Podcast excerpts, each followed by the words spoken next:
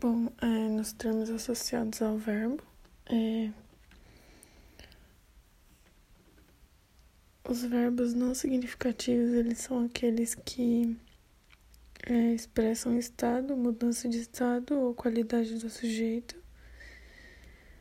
É, eles também servem para estabelecer uma ligação entre o sujeito e o termo, que são os verbos de ligação.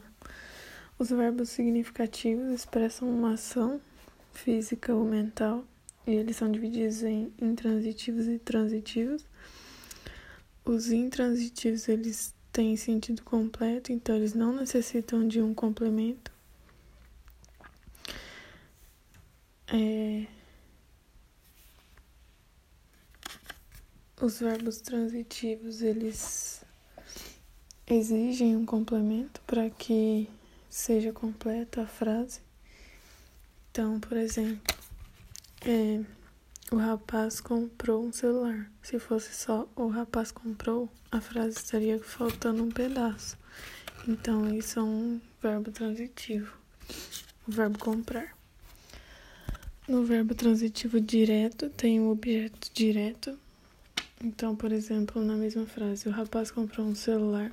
O verbo transitivo direto é o comprou e um celular é o objeto direto.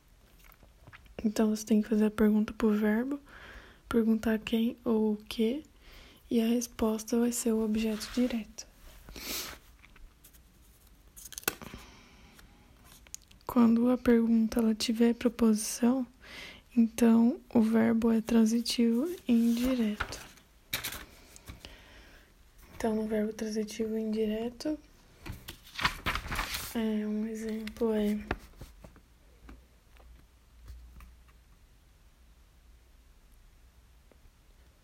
O rapaz precisa de ajuda. Você tem que perguntar é, de que para o verbo e a resposta vai ser o objeto indireto. Então, precisa é o verbo transitivo indireto e o de ajuda é o objeto indireto.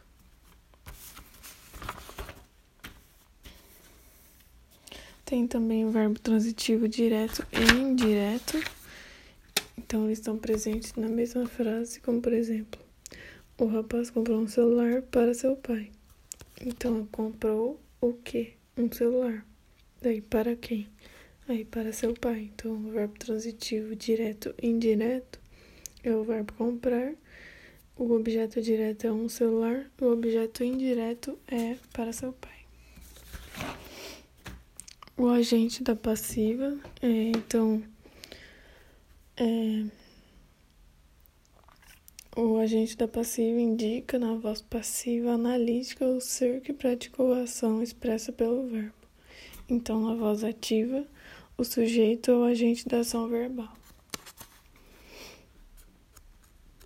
Por exemplo, na frase: Brasileiros lutam pela reforma política. Ou também na outra frase: é, O gato arranhou o sofá. Então, o gato é a voz ativa e o sofá é passiva. Então, na voz passiva, o sujeito ele é paciente, então ele sofre a ação verbal.